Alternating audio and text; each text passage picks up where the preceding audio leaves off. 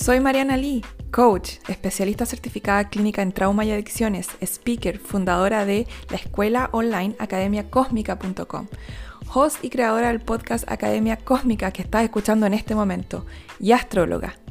Te doy la bienvenida a mi podcast Academia Cósmica y aquí vamos a expandir la conciencia en cada episodio. Muchas gracias por estar acá y por compartir.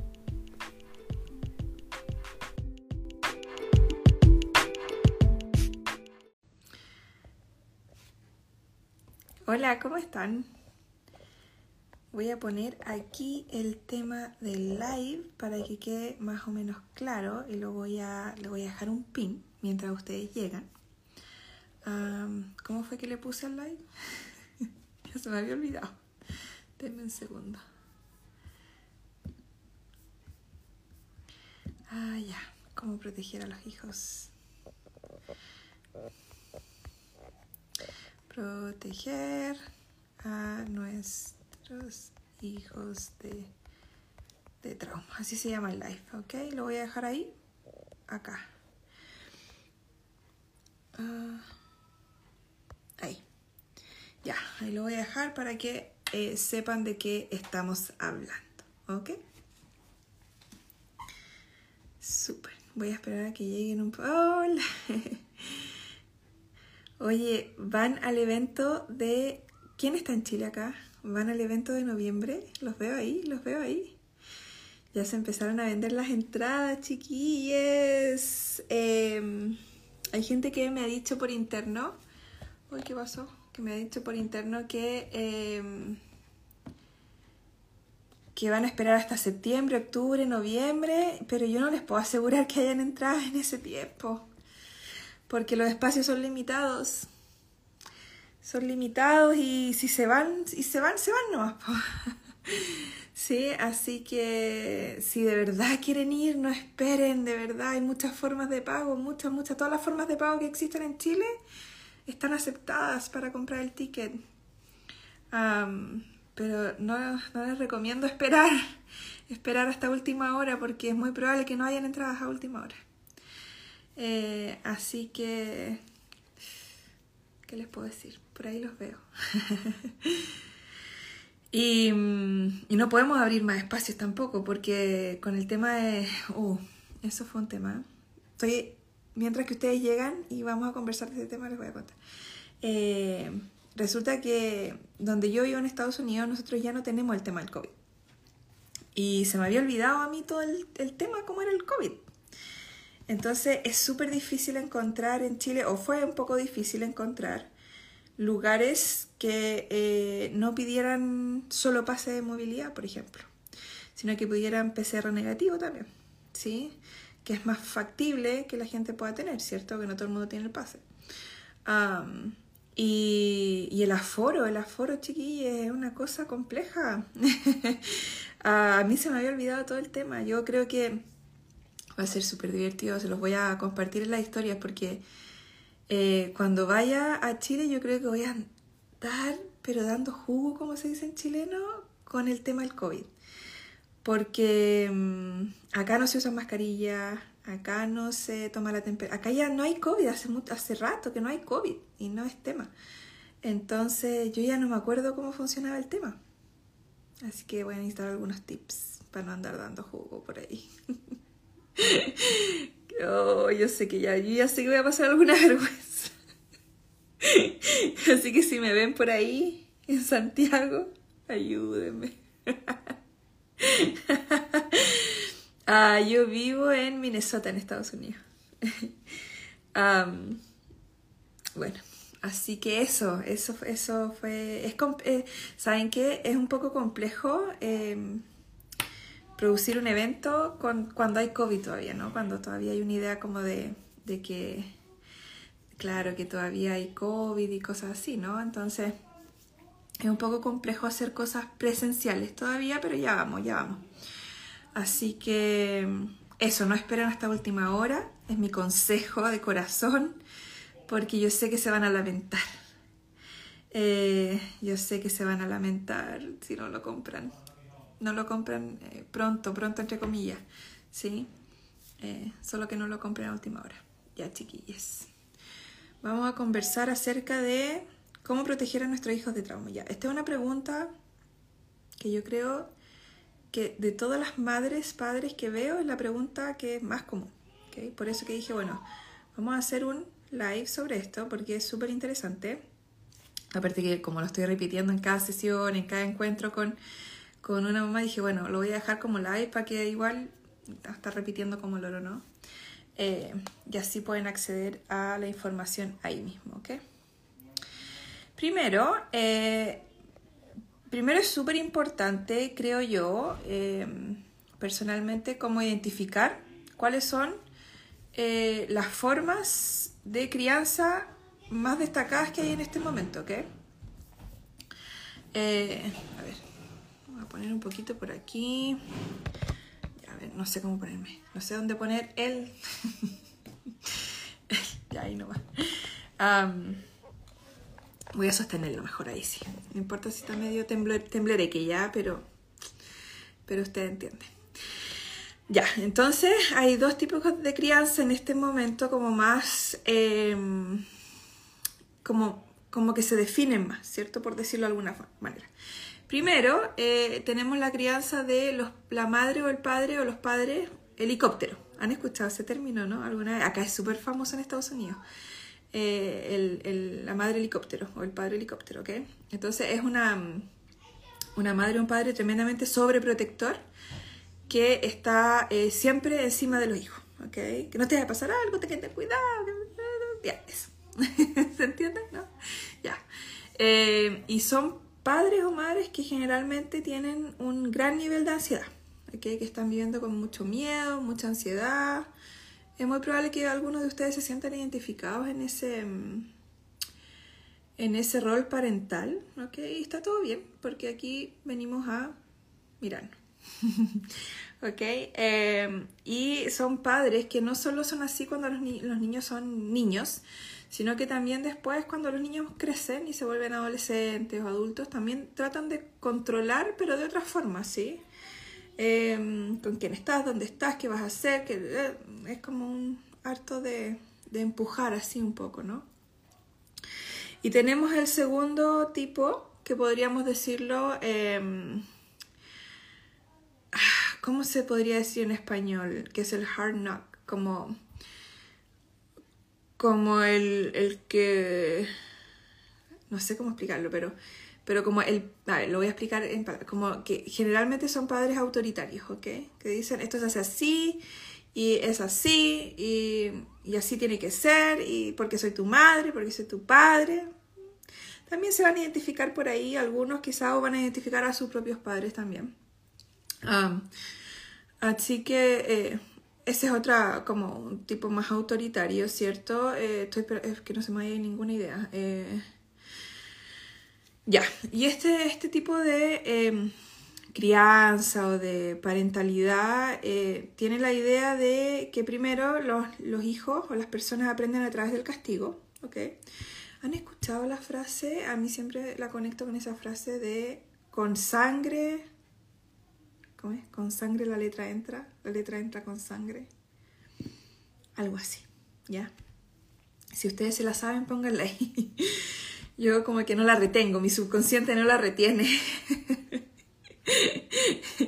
Ah, pero eso es como el sacrificio, de que tienes que, como, y tienes que hacerlo, y sí, es como, como tienes que ser fuerte y no puedes ser débil y como que yo te voy a hacer fuerte para que no te pase nada. Así que al final es una forma como de protección, pero es como, como más autoritaria, ¿no? Ah, entonces, eh, es como la crianza dura, podría decirlo. Lo traduje aquí porque en realidad no sabía cómo traducirlo. Eh, la crianza dura, ¿sí? Está la crianza helicóptero, como los padres helicóptero. La letra con sangre entra. Muchas gracias. Esa es la crianza dura, ¿ok? Ahí es como un ejemplo muy concreto de cuál podría ser la crianza dura. ¿Cuántos de ustedes no lo criaron así también, no? Ya. Ahora, ninguno de estos dos estilos de crianza crean adultos sanos, ni resistentes y seguros de sí mismos, ni con amor propio, ni que se puedan elegir, ni que estén saludables eh, emocional y mentalmente, ¿ok? Porque en ambos casos em, los niños aprenden a no confiar en sí mismos. Ah, primero con la sobreprotección eh, se manda el mensaje subconsciente de que el niño o la niña no va a sobrevivir en el mundo y que no es suficiente. Y con eh, la crianza dura es el mismo mensaje, pero es como, los, como las dos caras de la moneda, ¿no? La moneda es la misma, el mensaje es el mismo, eh, no ser suficiente, pero transmitido de dos extremos, ¿ok? De un extremo como de miedo y de otro extremo más duro, ¿sí? De, de, como estricto, rígido, ¿sí? Rigidez, ¿ok? Entonces, en ambos casos, en ambas formas de parentalidad o de crianza, lo que las madres, los padres, los cuidadores le están enseñando a sus hijos realmente de que el mundo no es seguro y de que no van a estar a salvo. Y saben que es lo más, no sé si triste o mm, devastador o es que todos ustedes fueron criados así, todos, todos fuimos criados de esa forma. De alguna u otra forma fuimos criados así. ¿Ok? Entonces, yo todavía no conozco ningún ser humano que haya sido criado de forma saludable. ¿Ok? Todavía no. De toda la gente que atiendo en el día, de toda la gente que veo, que es harta, eh, no, no, no, he visto nada saludable todavía. Y de toda la gente que conozco también. Sí, porque la gente que llega a mí obviamente no va... hay, hay, patrones, hay cosas, ¿cierto? Que sanar. Sí, no hay. entonces, ¿qué necesitan los niños realmente? Esa es la pregunta. ¿Qué creen ustedes que necesitan los niños realmente? ¿Qué creen? Los dejo ahí un momento para que me puedan responder. Esta cosa se me está moviendo, pero ya así máxima. Uy. Respóndame por mientras ahí ustedes me dicen que voy a poner esto acá mejor. Si tienen alguna idea, ¿ok? Poner esto aquí. Ya. Atención, me dicen por ahí seguridad. Ah, bien. Apego seguro, ok. Confianza. ¿Pero qué es el apego seguro? Todo el mundo habla del apego seguro, pero ustedes realmente saben cómo, cómo dar apego seguro? ¿Saben lo que es el apego seguro? ¿Se dan a ustedes mismos apego seguro? Aceptación, amor, validación, presencia, calidad. Ser aceptados como son. Súper. Parece que han estado viendo mis, mis clases.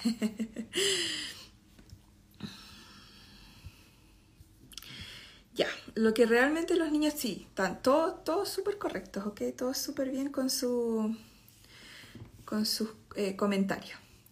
Lo que los niños realmente necesitan son padres, madres, eh, cuidadores que en realidad sean una guía, una, mm, un espacio, eh, lo llamo yo, mientras esos niños navegan por las consecuencias naturales de la vida, que son los desafíos. O sea, la vida en sí son desafíos. Ese es el otro tema, que a veces tendemos a creer que la vida no debería ser de la forma en que es. Y eso es un problema, porque ¿por qué la vida no debería ser un desafío en sí? la vida es un desafío, ¿sí? Entonces, eh, un niño o una niña necesita padres que, eh, que les guíen a aprender a tomar decisiones. Y no solo aprender a tomar decisiones así como qué es lo que quiero comer, qué es lo que quiero vestir, sino que decisiones en pro de su bienestar de muy chiquito. Eh, ¿qué, es lo, ¿Qué es lo que quieres tú hacer? ¿Qué es lo que de corazón quieres? es como ese qué es lo que sientes que quieres hacer o, quieres comer o quieres vestirte. O sea, cuando uno tiene niños chiquitos, por ejemplo, uno parte con, con, elecciones muy simples, ¿cierto? Que no van a tener ninguna incidencia eh, importante, ¿ok? Eh, al principio, cuando son chiquitos, dos, tres años, cuatro años. Como, por ejemplo, te quieres poner la polera azul o la polera roja. Eso no va a tener ninguna incidencia si dice la azul o la roja, ¿no? Pero el niño empieza a sentir, o la niña, empieza a sentir confianza en sus elecciones. Quiero la polera azul, ok. y me siento mejor usando la polera azul en este momento, ¿ok? y así, así es como se crea la confianza en los niños. Si alguna vez se han preguntado cómo, así con cosas muy simples como eso, ¿ok? Porque hay muchos de ustedes quizás que están viendo aquí este live, escuchando esta información, que les cuesta mucho tomar decisiones, especialmente cuando son decisiones para ustedes, porque no tienen la confianza de que las decisiones que estén tomando son adecuadas para ustedes. Pero obviamente porque nunca tuvieron padre, madre que fuera guía, ¿sí? Era más un padre o madre determinante. Esto es mejor para ti, yo sé mejor, yo sé que es lo mejor para ti. ¿Cuántos no escucharon esa frase? Yo sé que es lo mejor para ti. Y esa frase es tremendamente traumática en el sentido de que trauma es la desconexión del ser, ¿ok? O sea, trauma sucede cuando un ser humano se desconecta de sí, ¿ok? Por A, B, C motivo, ¿ok? Y cuando un niño escucha, yo sé qué es lo mejor para ti, por ejemplo, en cuanto a una elección, obviamente que si el niño está con un cuchillo eh, y la mamá, o sea, la mamá sabe que eso no es bueno para el niño, se lo va a quitar, obviamente, ¿ok? Pero si el niño no está en peligro de asesinarse a sí mismo, de matarse, de suicidarse, de lo que sea, eh, obviamente que, escuche que la mamá o el papá le dice, yo sé que es lo mejor para ti, hazme caso y, listo, y se acabó, y yo, yo sé mejor que tú, ese niño se desconecta de sí. Incluso si el niño tuviese un cuchillo, hay otras formas de decirle eh, que ese cuchillo es peligroso, eh, porque doy ese ejemplo extremo porque me lo han preguntado. ¿Ok? Hay otras formas de decirle que yo sé que es lo mejor para ti. ¿Ok? Porque después crece siendo una persona que cree que todo el mundo sabe qué es mejor para él o para ella, pero, pero no él o ella. ¿Se entiende? Entonces es una persona que va a entregar su poder interno a un terapeuta, a un chamán, a un, al gobierno, a un político, a, alguien de una, a un líder religioso, va a andar entre, a la pareja, eh, al jefe, eh, a los amigos, entonces va a ser una persona altamente manipulable. Ya me desvío un poco del tema, pero eso es, algo muy común que sucede, ¿no? Entonces, eh, por eso, por eso, por eso, yo lo recalco siempre y trato de recalcarlo lo más posible también, que nunca entreguen su poder. Nadie sabe más de ustedes que ustedes mismos. Nadie, nadie, nadie, ni un experto, ni nadie, nadie, nadie. Entonces, siempre tengan eso presente, que ustedes son su mejor guía, su mejor terapeuta, su mejor gurú, su mejor todo. ¿okay?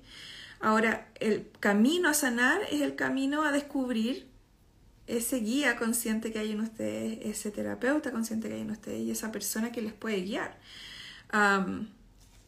pero al final ustedes son su mejor guía, totalmente. Ahora, sigamos con esto de em, qué es lo que necesita un niño, ¿ok? entonces los niños realmente eh, va, pueden enfrentar experiencias dolorosas porque la vida misma es un sinfín de acontecimientos negativos o positivos, o como quiera eh, percibirlos, pero son desafiantes. ¿Ok? Puede que ustedes perciban algunos desafíos como negativos, puedan que ustedes perciban algunos desafíos como positivos, va a depender de cada uno de ustedes, ¿ok? De su patrón de creencias, de lo que crean de ustedes, de trauma no resuelto, de un montón de cosas, ¿ok? Pero em, los niños van a experimentar cosas, ¿ok? Se van a caer, van a experimentar rechazo en algún momento, van a experimentar sentimientos, van a experimentar heridas, van a... Porque no se trata, y por eso yo puse el título de la forma en que lo puse, ¿ok? Porque la mayoría de las personas que creen que pueden proteger a sus hijos de trauma, ¿ok? Y aquí hay un tema súper importante porque trauma es parte de la existencia. Trauma, eso no significa que nosotros andemos traumatizando a nuestro hijo, ojo con eso, no se confundan. Trauma em, es el camino de la vida, ¿cómo lo explico? Trauma es la desconexión del ser, ¿ya? Todo ser, por eso que todo ser humano experimenta trauma. No hay ser humano que no experimente trauma, porque el ser humano viene con el propósito de desconectarse y la, la, vida misma, la vida, la existencia, la experiencia y el propósito de la existencia es volver a conectarse con uno. Es el camino de la vida, ¿sí? Pero ¿cómo yo voy a poder transitar el camino de la existencia, que es la reconexión? si al final la vida es la reconexión contigo, em, si yo no me desconecté primero. Por eso que desde mi perspectiva nunca va a existir un mundo sin trauma. Porque si, ya, si no hubiese trauma ya no habría experiencia. Ahora hay una diferencia muy grande entre experimentar algo y quedarnos pegados en eso y no trascenderlo a tener herramientas para poder trascenderlo. Entonces, las personas que estamos, o por lo menos yo en realidad si hablo por mí, no hablo por todo el mundo, pero por lo menos mi trabajo no es que ustedes crean que en algún momento no va a existir trauma. ¿Sí? Porque no va, no va a ser, va a ser imposible pero sí que puedan empezar a dejar de creer que trauma es un obstáculo que los destruye. Esa es la diferencia. Que tengan herramientas para poder lidiar con trauma y que trauma no sea algo que te jodió la vida. ¿Sí? Esa es la diferencia. No sé si se entiende. Entonces, como decíamos, un niño necesita un guía ¿ok?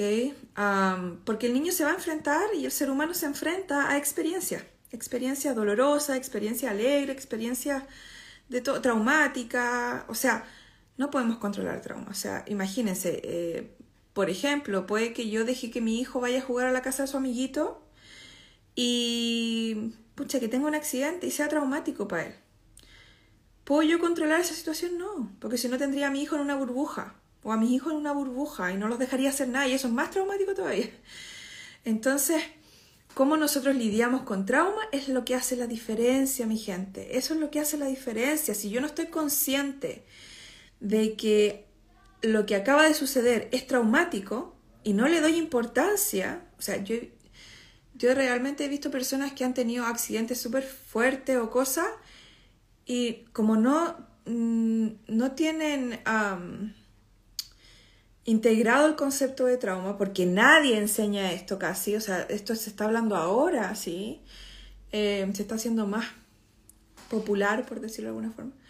Em, la gente no tiene idea realmente que están viviendo algo traumático, no, están, no tienen idea que se les activó el sistema nervioso, no tienen idea que se le acaba de activar una respuesta de trauma.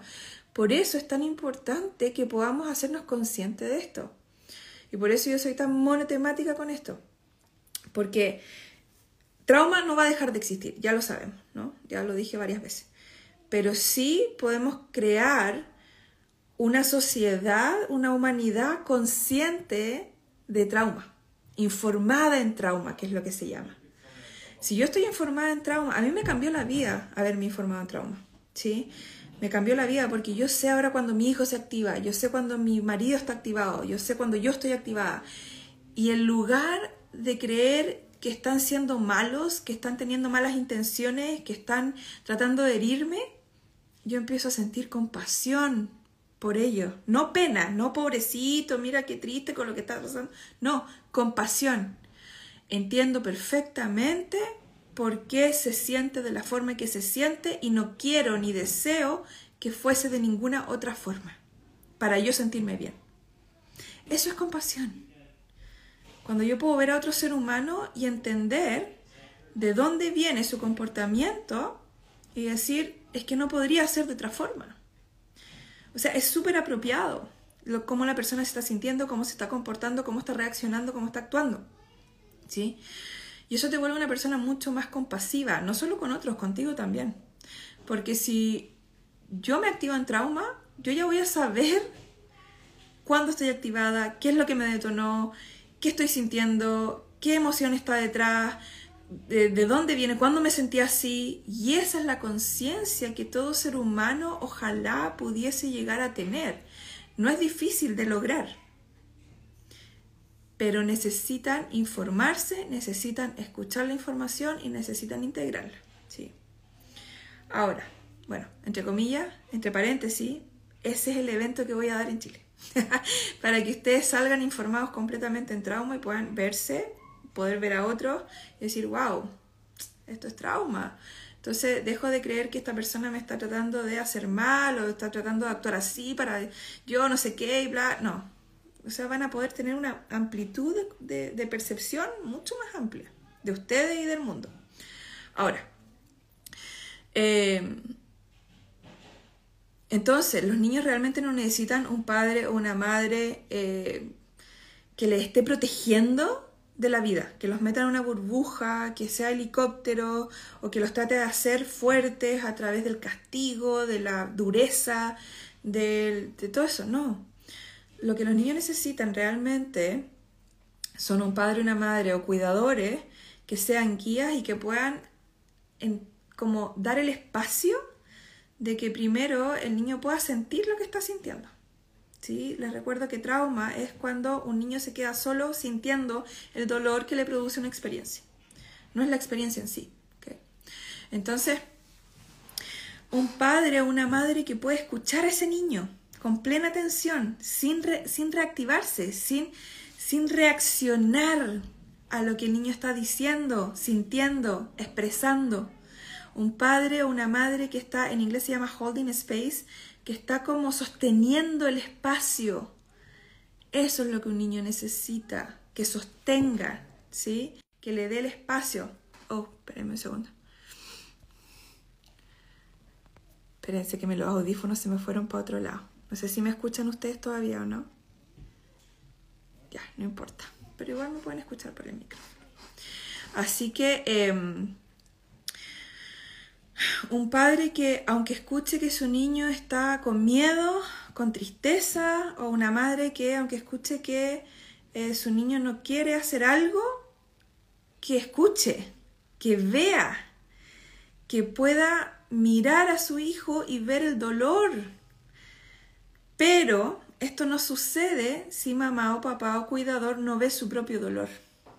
Primero. O sea, yo no podría mirar a mi hijo a los ojos y ver su dolor, verlo, reconocer su dolor, si es que está sintiendo dolor, si yo no soy capaz de reconocer mi dolor primero. Y no solo reconocerlo, abrazarlo, darle la bienvenida, dejar que se quede, sentir compasión por ese dolor que estoy sintiendo. El dolor me refiero a la tristeza, el enojo, la vergüenza, cualquier emoción que eh, cualquier emoción que me cause algo, una turbulencia dentro, ¿no? No se puede dar lo que no se tiene, totalmente. Yo no puedo entregar a otros lo que no me entrego a mí primero, ¿ok? Entonces, ¿cómo proteger a nuestros hijos de trauma? Primero entender que no, no podemos proteger a nadie de nada. Lo único que podemos hacer es guiar a nuestros hijos, sostener espacio, como dije, pero primero necesitamos practicarlo con nosotros mismos, ¿ok? Sostener espacio para nosotros, dejarnos sentir sin juicio, dejar de rechazarnos porque estamos sintiendo algo. Eh, simplemente dejarnos sentir, dejarnos espacio para sentir, eso es tremendamente importante. Y así como los niños empiezan, aprenden a confiar en sí mismos. Aprenden a que si sienten tristeza o sienten rabia o sienten frustración o sienten vergüenza, no hay ninguna consecuencia negativa con respecto a lo que están sintiendo. Porque papá o mamá o quien los cuida no está reaccionando negativamente a eso. Entonces, si ustedes son personas que tienen miedo a sentir, tienen un tema con sentir tristeza, tienen un tema con sentir rabia, eh, es porque en algún momento hubo una consecuencia negativa asociada a ustedes sentir, a ustedes ser ustedes auténticamente. Ser auténtico es simplemente sentir lo que uno está sintiendo.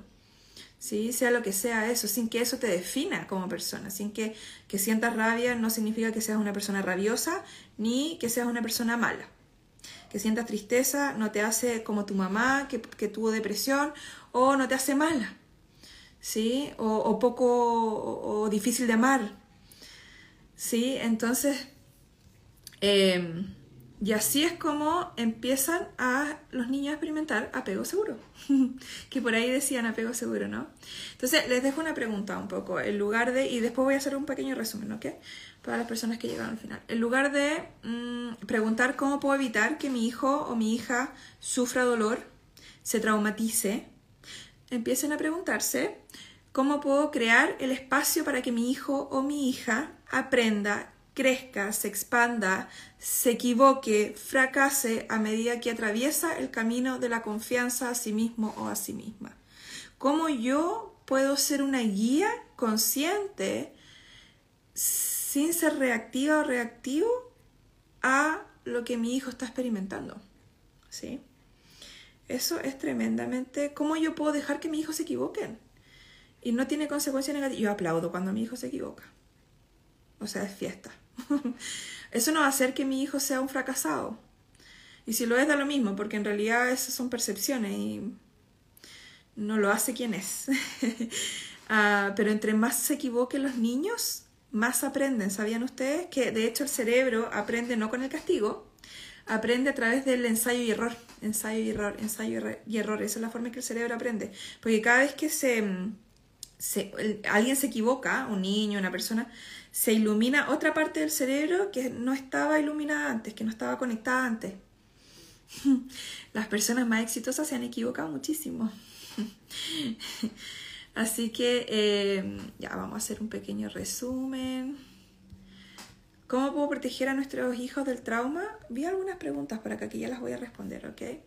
Primero, eh, los niños necesitan ser protegidos de la vida, de la vida misma, de la experiencia, ¿ok? Ah, porque si no van a crear una idea de que ellos no son suficientes, de que no van a poder sobrevivir, de que no son capaces, etc. ¿ok? Todo lo que yo veo en MDR.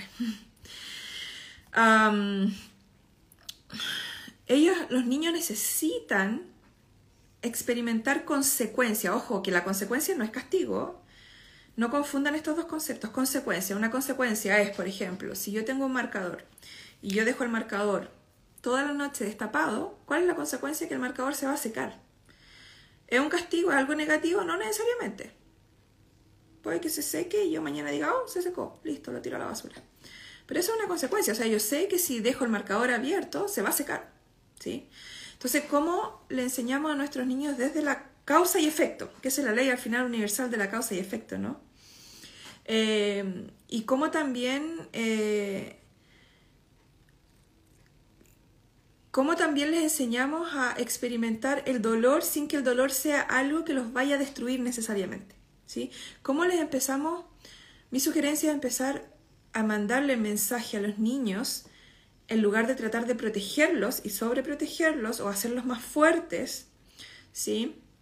De mandarle el mensaje de que los desafíos de la vida no los van a destruir, se pueden pasar y se pueden atravesar y se pueden trascender y son súper poderosos para poder hacerlo. Pero ese mensaje me lo tengo que mandar yo primero, como mamá, ¿no? O sea, primero tengo que trabajar en mí eso, de dejar de creer que los desafíos me van a destruir, porque si yo sobreprotejo a mi hijo o a mi hija, y si yo eh, trato de que mi hijo sea más fuerte, lo hago con la rigidez, con todo ese tipo de cosas, ¿cierto?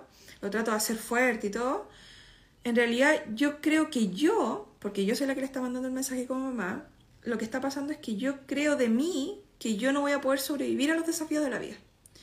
Y como yo creo eso de mí, lo proyecto afuera en mis hijos. ¿okay? Es una proyección. Entonces, ¿cómo yo primero me crío a mí misma o a mí mismo? ¿Sí? Para poder entregarle eso a nuestros hijos, ¿no? Eh, y en lugar de proteger a nuestros hijos y tratar de mm, hacer helicópteros, ¿cierto? De hacerlos más fuertes, ¿cierto? La crianza madura. Em, necesitamos padres y madres y cuidadores que realmente sean espacio, em, que sostengan el espacio para eh, que los, niños se equivoquen, para que nuestros hijos aprendan eh, lecciones, para que para que puedan entender que la vida es un proceso natural de cambio constante, de transformación y de desafío, y que no es algo negativo necesariamente que, pasan cosas. Ahora, recuerden que un niño solo se traumatiza cuando se queda solo viviendo el dolor que le provocó una experiencia. Si yo tengo un niño que vivió una experiencia tremendamente fuerte, dolorosa, ¿saben qué? Yo he visto casos incluso de abuso sexual de niños que no ha sido trauma solo porque padre o madre o los padres han sostenido el proceso. Y eso ha hecho la diferencia en que un caso sea traumático y el otro no. Y me ha volado la cabeza. Porque ahí pude comprobar lo que yo hablo. Pude comprobar, em, pero ¿saben lo que pasa? Ya, este otro tema, es que eso es súper difícil de encontrar. Igual. Ah, porque generalmente un niño vive abuso sexual. Ya estoy metiendo un tema de eso ya, pero ya lo dije. Ya lo dije que un niño vive abuso sexual cuando primero tiene trauma de apego. Y el trauma de apego significa que ese niño o niña no tiene figura de apego presente, emocional, física, mentalmente. Puede que la mamá esté en la casa, puede que el papá esté en la casa, si es su figura de apego. pero mentalmente quizás la mamá no está. Eh, está en el trabajo constantemente o en su chachara mental o en sus conflictos internos o, no sé, cualquier otra cosa y, el 99,9% de los casos eh, en donde hay abuso sexual hay primero trauma de apego. Que eso, abuso sexual siempre es el segundo trauma, no el primero. El primero es eh, la desconexión que tuvo con su figura de apego. Eso para que quede un poco claro. De hecho, tengo un video sobre eso más profundo, pero, pero bueno. Entonces, eso es lo que hace la diferencia. Cuando nosotros tenemos claro qué es trauma, cómo se genera trauma eh, y cómo impacta, la vida cambia muchísimo. Porque un niño puede vivir una experiencia dura, puede vivir, no sé, digamos una experiencia, mm, no necesito irme al extremo, ¿sí? Pero una experiencia, por ejemplo, que un amiguito en el colegio lo rechazó y se burló de él, ¿ya? Digamos una experiencia dura para un niño de rechazo. pero si mamá o papá, o figura de apego, o guía, o quien sea, o cuidador o cuidadora, está presente en el proceso de dolor y de dejar salir para el niño, de hablar del tema, de... Yo lo vivido con mi hijo, ¿sí? Mi hijo eh, tuvo una experiencia, por ejemplo, ya, ya ni me acuerdo qué, qué, experiencia fue, en realidad, pero fue una experiencia en donde él, ah, falleció su abuelita, ya, fue un fallecimiento, un duelo, que para los niños igual es duro. Eh, y lo que hice con él es que le dejé que él hablara todo lo que quisiera de cómo se sentía, de qué pensaba del fallecimiento, de la muerte, porque le empezó a dar miedo a la muerte. Empecé eh, a, dejar, a darle espacio a que él expresara su miedo, que se expresara, se expresara, se expresara, se expresara. Tuvo muchos días hablando todo el día, hablaba, hablaba, hablaba, hablaba, se expresaba, se expresaba. Eh, y era la forma que tenía de soltar su miedo. ¿Sí? Hasta que un día dejó de hablar de eso y se sentía súper bien después de eso pero es porque hubo un acompañamiento en el proceso. Si ustedes están conscientes de qué es lo que podría ser traumático, ustedes podrían acompañar a un niño en su proceso. Pero para eso necesitan hacerse conscientes primero de ustedes, de cómo, de cómo ustedes experimentan trauma, de cómo ustedes responden a trauma. Por eso es tan importante esto, realmente es súper importante.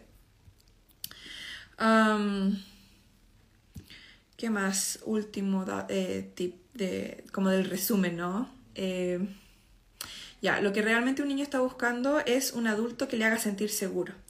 No sé si ustedes han escuchado esto, pero yo lo escucho muchísimo, que las personas recuerdan cómo, los cómo los adultos en la infancia le hacían sentir. ¿Sí?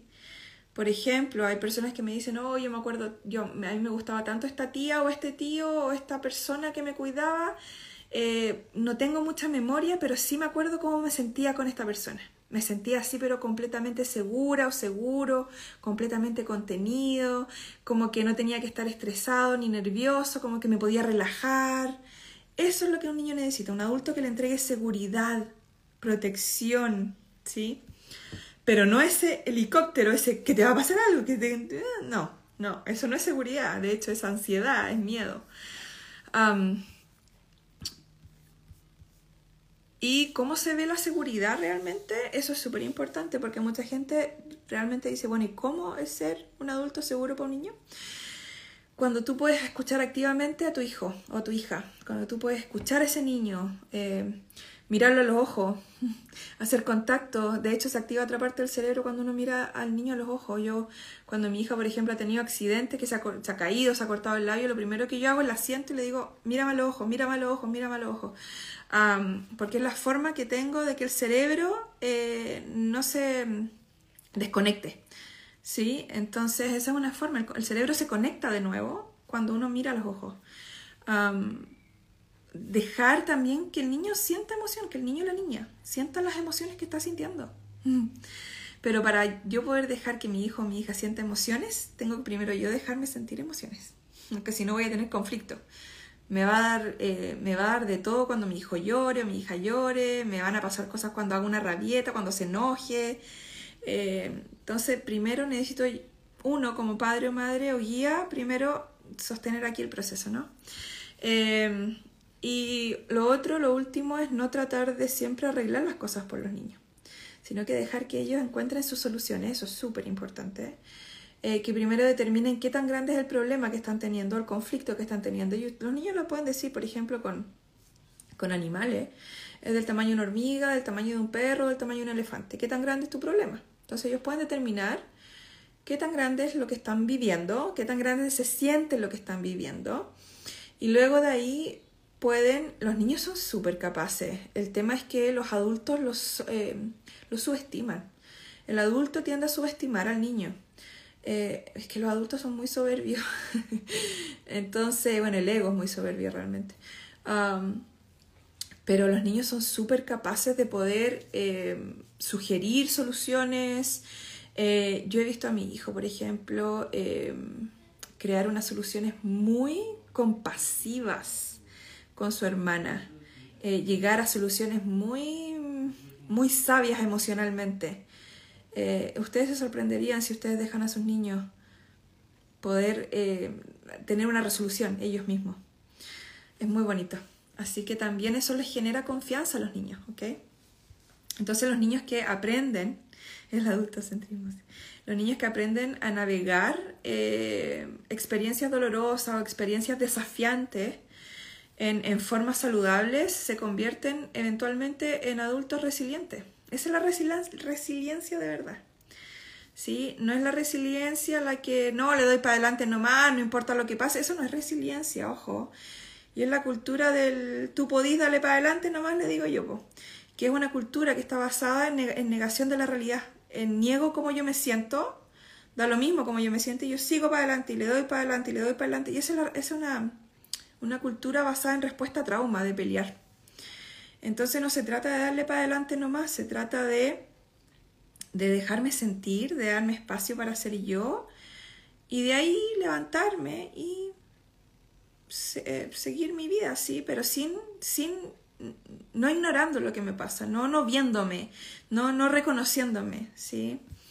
Em, y así como los adultos también se vuelven adultos súper empoderados, pero empoderados de verdad, ¿eh? como con confianza interna, con amor propio, ¿no?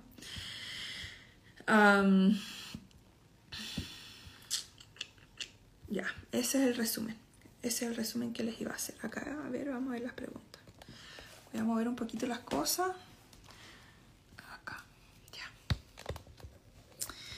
les queda más o menos claro, o igual es como en 45 minutos tiré harta info. Imagínense en 5 horas qué va a pasar. en 5 horas en el evento que hago en Chile, nos voy a tirar toda la, toda la información a la parrilla, yo ya lo sé, va a ser súper potente, vamos a remover mucho en ese evento. Hoy día de hecho tuve una reunión con la Carito Manzano eh, y lo que ella va a hacer somáticamente como liberación del cuerpo va a ser muy potente. Vamos a hacer actos psicomágicos, vamos a hacer, vamos a hacer como una liberación muy power de trauma. No les quiero adelantar más, pero, pero va a ser cinco horas, pero de una liberación y de una reconexión que, wow, es que... Eh, ya, aquí estoy viendo preguntas. Oye, lo otro es que nos vamos a sacar una foto grupal eh, en el evento y se las voy a mandar a cada uno después al correo. Ustedes la van a poder tener, la fotito. Okay. Ya acá ser una madre sobreprotectora sin querer serlo, o sea, casi inconscientemente. Sí, porque eh, es, es verdad, es inconsciente. O sea, la sobreprotección está en el subconsciente, pero es porque es una respuesta a trauma. Entonces, si empezamos a mirar tu historia, de trauma de infancia, va a ser súper apropiado eh, a que seas una madre sobreprotectora, porque tú tienes una herida de no ser suficiente. ¿okay? eh, y como cuando uno tiene una herida de no ser suficiente, la traspasa a sus hijos. Y una forma de traspasarla es a través de la sobreprotección. ¿Sí? Acá dice, puede ser resultado haber tenido un embarazo, embarazo complejo con posibles de pérdida de la semana 20 y nacer prematuro. Sí, pero lo tuyo eh, no tiene su origen ahí. Eso reforzó tu trauma. El origen de la sobreprotección, de sentir miedo, del no ser suficiente, viene de, de antes, de antes de tus nueve años. de ahí viene. ¡Ey! Sí, voy a Chile de entrada y salida. Vayan a verme, por favor. Los quiero ver, los quiero abrazar, las quiero compartir con ustedes.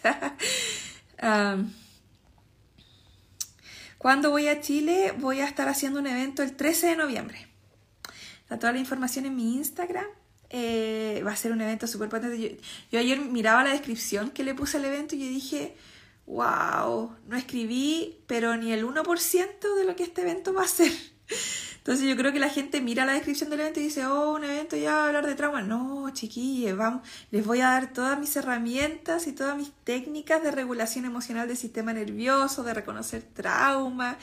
Yo decía, es que me yo tendría que haber hecho una descripción del evento, pero así, como yo sé lo que voy a decir y yo sé qué temas voy a tocar, eh, Va a ser un evento súper... Em, yo este evento lo vengo planeando en mi cabeza hace como dos años atrás, realmente. Me vengo viendo haciendo esto, eh, siendo, siendo honesta contándole confidencias acá, pero estamos entre nosotros, ¿no? y yo hace mucho rato que vengo eh, queriendo hacer como una... un remover trauma masivo. Y estoy lista estoy lista ahora ya después de haber estudiado con Gabor Mate, después de haber estudiado con Eckhart Tolle, después de haber tenido unos maestros increíbles y ser discípula de ellos. Estoy lista, estoy lista para ayudarles a ustedes. Estoy listísima. Así que eh, no se van a arrepentir, de verdad. Eso se los puedo garantizar. No se van a arrepentir de ir a ese evento. Va a ser un antes y un después. Eh,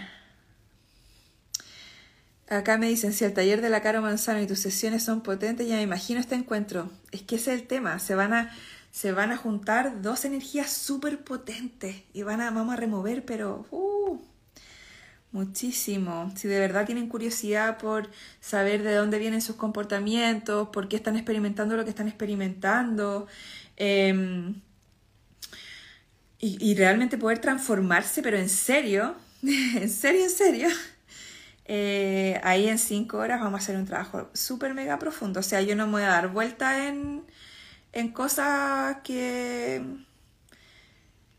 que es como para entretenerles. No, yo voy a ir al grano, directo, al hueso, porque yo sé que ustedes están pagando, que, ustedes, que el tiempo de ustedes y la atención es lo más sagrado que ustedes me pueden entregar y por el respeto a eso, yo voy directo y por ser yo, porque yo soy así. Mi escorpio en la casa 8 es como a transformarnos de una, ¿no? Así que, ¿cuánto sale? Vale, eh, el acceso vale, la entrada vale 111 mil pesos, ¿ok? Bueno, ahí están incluidos todos los, obviamente todos los, los, los los fees de los tickets y todo, así que está todo incluido en ese precio. y hay un coffee break, va a haber comida, va a haber cosas para tomar, va a estar muy entretenido. Me faltó totalmente, totalmente poner lleven pañuelito, porque no, yo creo que voy a tener pañuelito, eh, porque va a estar súper mega potente, mega potente, de verdad. y la idea es, eh, ojalá, bueno, no les voy a decir nada mejor. no, no, no les voy a decir nada. Pero va a ser muy bonito. Van a ver fotos del evento. Eh, y después del evento igual voy a estar em, conversando un poquito con ustedes, abrazándoles, eh, firmándoles la frente. No, mentira. Pero vamos a estar ahí abrazándonos y chachareando un ratito, ¿no? Así que eso. Así que ahí ojalá verles. Eh, vayan al enlace de mi biografía, le hacen clic y eh, el primer enlace es para poder comprar sus entradas. De verdad, les repito, no esperen hasta el último minuto y no digan que no les dije, porque de verdad que los tickets ya se están yendo. Se están yendo, se están yendo. Así que no esperen hasta septiembre, octubre, noviembre. o por lo menos no hasta octubre, noviembre. Mm. Probablemente no van a ver en ese momento. ¿Hasta cuándo se puede pagar? Hasta que se agote, mi querida. hasta que se agoten los espacios. Hay una cierta cantidad de espacios y ya se están yendo, por eso les digo. Y lo otro es que em, hay muchas formas de pago. Muchas. De hecho, me sorprendió la cantidad de formas de pago que existen. O sea, todo, yo hace, hace 10 años que no, vivo en Chile, entonces yo cuando cuando, cuando me fui de Chile solo había, poner tu tarjeta, red compra, la tarjeta París probablemente, eh, Falabella y esas cosas, ¿no? Ahora hay unas cosas que yo ni sé. Eh, Kipu, Capu, ¿cómo? no sé. Capu. que nunca la chunto, pero ya. Todas esas cosas. O sea, hay una cosa, Sencosur, no sé, hay unas cosas muy increíbles. Unos medios de pago. Entonces, eh, ustedes pueden pagar en cuotas, 48 cuotas, no sé cuántas cuotas pueden pagar ahí, pero hay mucha facilidad. Eh, y las personas que vayan no necesitan tener ningún conocimiento. Hay personas que quizás nunca me han escuchado, nunca han visto ninguna clase mía, nunca han escuchado el podcast, nunca han visto ningún live. Solo adviértanle que puede ser un poco fuerte mirarse nomás. Pero si la persona tiene ganas de sanar, si te le dice, oye amiga, vamos a este evento, es que no tengo idea quién es la Mariana Lee, no importa, vamos nomás. Ah, solo asegúrense que la amiga no tiene eh, problema al corazón y que le haya dado un infarto, paro cardíaco. Ah, no necesitan pase, querides. Pero ¿cómo? Si no han leído la información. no necesitan pase, así que el pase no es una, eh, una excusa para no ir. Pueden tener un PCR negativo, que es lo más hermoso de todo, ¿no? Porque estuvo re difícil encontrar lugares que aceptaran PCR negativo, no se imaginan cuánto. Pero busqué, busqué, busqué, busqué, busqué. Eh, hasta el fin del mundo que hasta que encontré, caramba. Porque ¿cómo hacer que lo estén discriminando? Nada que ver, por cierto. Eso, eso no se puede. No la, no la discriminación. Porque la idea es que nos juntemos en amor, ¿cierto? Eh, así que no necesitan pase. Pueden con PCR negativo, estamos. Estamos súper. Así que no hay problema, chiquillas no pasa nada. Sí, porque yo sabía que el tema del pase iba a ser un, un cacho, ¿no? cacho. Así que eso. Ya, mis querides. Oye, eh, voy a dejar esta info también en el podcast eventualmente. Em, pero se las voy a dejar acá también. Así que les mando un abrazo, un besito. Muchas gracias por estar acá. Y las personas que están de Chile, nos vemos en noviembre por allá. Y eh, comenzamos el camino a lo que soy también el 6 de agosto. Así que el camino a lo que soy.com, vayan a mirar la página, vayan a ver el temario, vayan a ver esas 20 clases maravillosas que tenemos con el Alvarito, no se lo pierdan, porque va a estar maravilloso. Trasciende no lo promuevo porque ya está lleno, está llenísimo, o sea, se llenó hace como dos semanas atrás, está lleno. Así que no digo nada, pero el camino está abierto todavía y registro eh, y nos vemos en noviembre en Chile por ahí. Un beso, mi gente, que estén muy bien.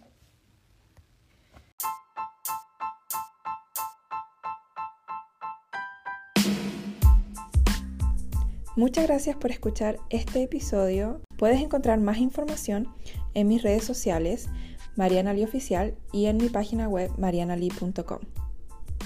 Por favor, ten en cuenta que todo el contenido compartido aquí es solo para fines educativos. La información publicada aquí y en este podcast es mi percepción, interpretación y no debe reemplazar la evaluación médica de un profesional. Si te sientes en peligro o eres capaz de hacerte daño, por favor llama al 911.